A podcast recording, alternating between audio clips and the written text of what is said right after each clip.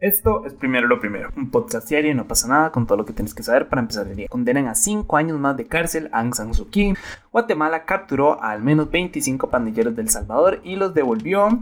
El juicio en contra del expresidente hondureño y el juicio contra el expresidente hondureño Juan Orlando Hernández dio un giro pues bastante interesante. Entonces recuerden que pueden escucharnos de lunes a viernes a las 6 de la mañana en su plataforma de podcast preferida. Y comencemos con todo el drama y toda esta situación que hay en torno a Aung San Suu Kyi. ¿Se acuerdan de ella? Era esa señora que en los libros de educación cívica, si no me equivoco, la ponían como el mejor ser humano del mundo y que se ganó un premio Nobel de la paz y después resultó ser todo lo contrario. Básicamente se le consideró partícipe del genocidio de los Rohingyas, que es una población, una minoría, eso es importante, musulmana. Entonces tal vez no sea la mejor persona que uno conozca. Y tampoco definitivamente es como la historia o los libros de educación cívica de Santillana se lo venden a uno. Pero bueno, un tribunal de la Junta birmana la condenó a otros 5 años más de cárcel por corrupción. Específicamente a ella la están acusando de aceptar un soborno de 600 mil dólares en efectivo y lingotes de oro. ¿Quién paga con lingotes de oro un soborno? Pero, yo no sé, en el mundo pasan cosas muy extrañas. Nada más les recuerdo que ella ya había sido condenada a 6 años de prisión por incitación contra los militares, violar las reglas contra el COVID-19 y por romper una ley de telecomunicaciones. Básicamente eso fue que tenía un par de walkie-talkies en la casa y al parecer eso fue algo en contra de la ley. Entonces, pues sí, 6 años. Esta condena ya, esta condena ya lo está cumpliendo como arresto domiciliario y estos 5 años que se le van a agregar, pues al parecer también va a tener que cumplirlos de igual manera. Algo que me parece súper importante dejar claro es que aún se tienen que resolver una amplia serie de acusaciones de violación de derechos de ley de secretos, corrupción y fraude electoral, entre otros varios cargos que se le achacan a ella. Entonces, si se llegara a encontrar culpable, se le podría imponer una condena en general, o sea, como sumando todas las condenas, sería como de un poco más de 100 años. Entonces, Sí, yo creo que Aung San Suu Kyi es como el homólogo birmano de, de Navalny en Rusia, que es esta persona que ya uno sabe que di nada más va a pasar el resto de su vida encarcelado y que su libertad ya no existe porque se la quitaron. Entonces uno sabe que, di, que, que van a morir ahí. Aung San Suu Kyi, si no me equivoco, tiene como 76 años. Eh, bueno, ya tiene que cumplir 11 en el resto domiciliario. Entonces sí, cuando salga ya va a estar viejita, ¿saben? O más vieja aún si es que llega a salir y si después vienen y le imponen estos otros 100 años de cárcel, que obviamente es un chiste, o sea, que sería un chiste que se, que los pongan, probablemente no vaya a salir nunca. Eh, lo mismo que con Navalny, Navalny no va a salir de Rusia nunca y no va a salir de esa cárcel a menos de que sea una bolsa y es súper jodido saber que eso está pasando en este momento, que hay personas que pues, nunca van a poder recuperar su libertad por haberse metido con intereses de otras personas lo cual es bastante hecho.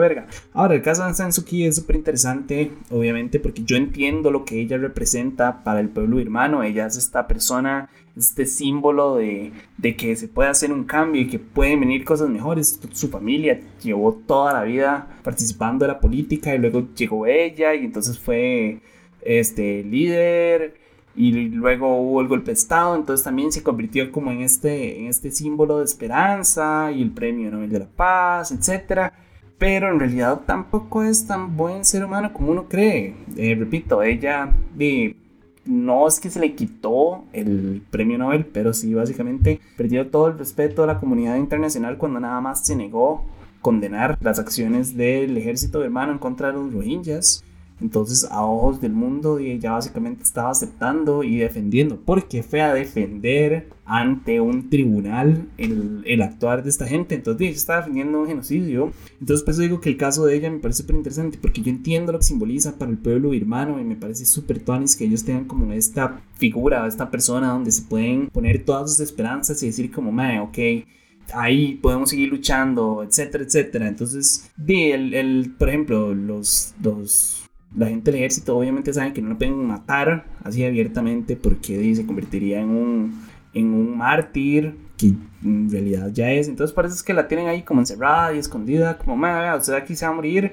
sorry, no lo podemos hacer más fácil, no lo podemos hacer más rápido y listo. Entonces es, es complicada la situación de Aung San Suu Kyi. Repito, a mí ella no es una persona que me encante porque sus acciones me han demostrado que no es lo que todo el mundo cree o lo que todo el mundo esperaba que fuera, pero también entiendo pues el peso que ella tiene dentro de Birmania y es difícil también pensar como a una persona se le están básicamente violando sus derechos nada más por, y por ser este símbolo de esperanza. Quién sabe si ella quiso serlo. Hay casos en los que las personas no querían ser algo, pero la población, el entorno y el momento específico y la coyuntura los convirtió en, en esa figura que todo el mundo ocupaba. Entonces debe ser, debe ser un peso muy grande tener como todo un país en su espalda buscando como ese apoyo moral en uno. Pero bueno, en otros temas, en Guatemala se capturó y repatrió a 25 miembros de pandillas que al parecer huyeron de El Salvador. Según explicó el ministro guatemalteco de Gobernación, Napoleón Barrientos, los detenidos fueron identificados y se les devolvió a las autoridades migratorias y salvadoreñas. Y esto tiene todo el sentido del mundo. Y con toda esta lucha, esta guerra abierta que le declaró Nayib Bukele en El Salvador a las pandillas, era de esperarse, obviamente que iba a haber una salida importante, una migración bastante importante de pandilleros del, del Salvador y que van a buscar refugio en los países más cercanos. En este caso, pues tienen a Guatemala y tienen Honduras también. Entonces, de, se veía venir esa, esa ola. Yo, honestamente, no he estado, o sea, sí he estado muy metido con todo el tema de, de la guerra abierta de Nayib Bukele contra las pandillas. Lo que no sé es si previo a hacer esa declaración de guerra, él ya había conversado como con los otros gobiernos para decirles como, mira, tengo esta idea, quiero aplicar esto, esto y esto. ¿Será que ustedes qué opinan? ¿Les parece o no? Empiecen a reforzar sus fronteras, empiecen a, no sé, ahí a hacer operativos o lo que sea, como para darles básicamente como un aviso de voy a hacer esto y esto va a generar consecuencias directas en ustedes.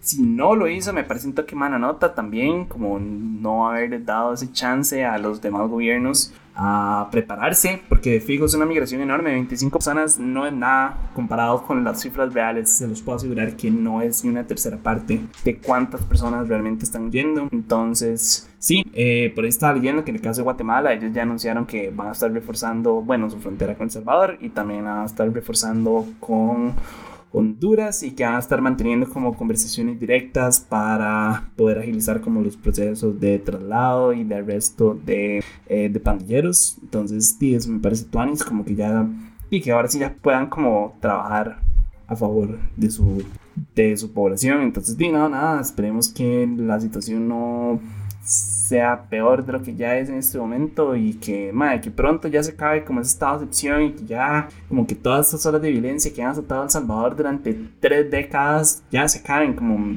creo que merecen un descanso, maldita sea. Entonces, ojalá ya, y ya vaya como cerrando esta etapa tan fea que están pasando en este momento.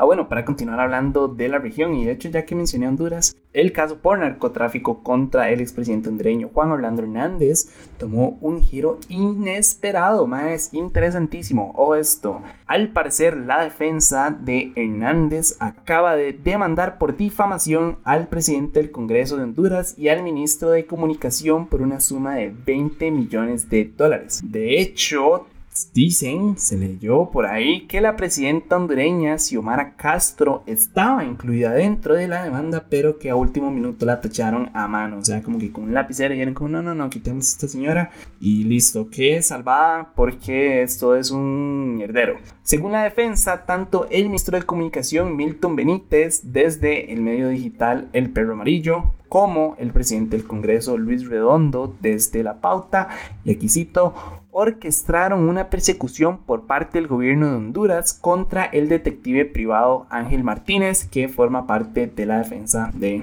Honduras, que forma parte de la defensa de Hernández. Ellos acusaron al gobierno de, y Todo esto es una cita enorme. Obstrucción a una investigación de defensa federal, así como en difamación e injuria después de una información falsa que acusa al detective Ángel Martínez de visitar una supuesta finca que dicen pertenece a Yanni Rosenthal, donde supuestamente cayó una avioneta con drogas. Entonces, en pocas palabras, ellos están demandando a estas dos personas por supuestamente inventarse esa información y habérsela sacado ahí como del bolsillo, lo cual es un giro inesperado, al menos para mí.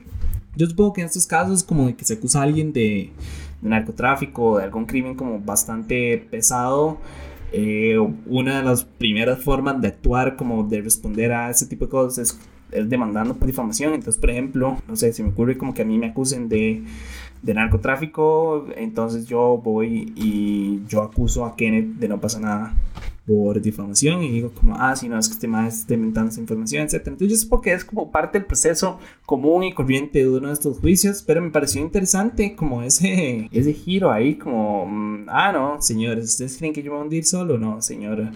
Entonces, di, habrá que ver que ¿Y qué sucede con, con, esta demanda? Si, si se lleva a cabo, ¿no? Obviamente tienen que hacer toda la investigación, pero estaba leyendo que el ministro y el presidente del Congreso van a tener que ir ante un tribunal a, declarar bajo juramento y a presentar todas las pruebas para determinar que esta información es legítima. Por su parte, Hernández todavía tiene que enfrentarse a su juicio de, de narcotráfico en Nueva York. Entonces, también estamos súper pendientes de eso. Él ha salido a decir una y otra vez que él no tiene nada que ver con narcotráfico y que todo esto es información inventada, a pesar de que su hermano como siempre he dicho, ya está condenado a cana perpetua por narcotráfico y que todas las personas alrededor de Hernández eh, y, de su, su, círculo personal han tenido cierta relación con narcotráfico o dentro de su mismo gobierno ya se les ha acusado por lo mismo. Entonces, no digo que no sea inocente, nada más digo como más es muy probable que no sea inocente, pero no es labor mía determinar eso. Para eso existen tribunales para ti llegar a a eso. Pero bueno, eso fue todo por hoy. Su apoyo hace posible primero lo primero. Recuerden que pueden apoyarnos en patreon.com slash no pasa nada oficial. Y para seguir informándose, recuerden suscribirse a nuestro newsletter diario que pueden encontrar en nuestras redes. De nuevo, gracias y me escuchan mañana. Chao.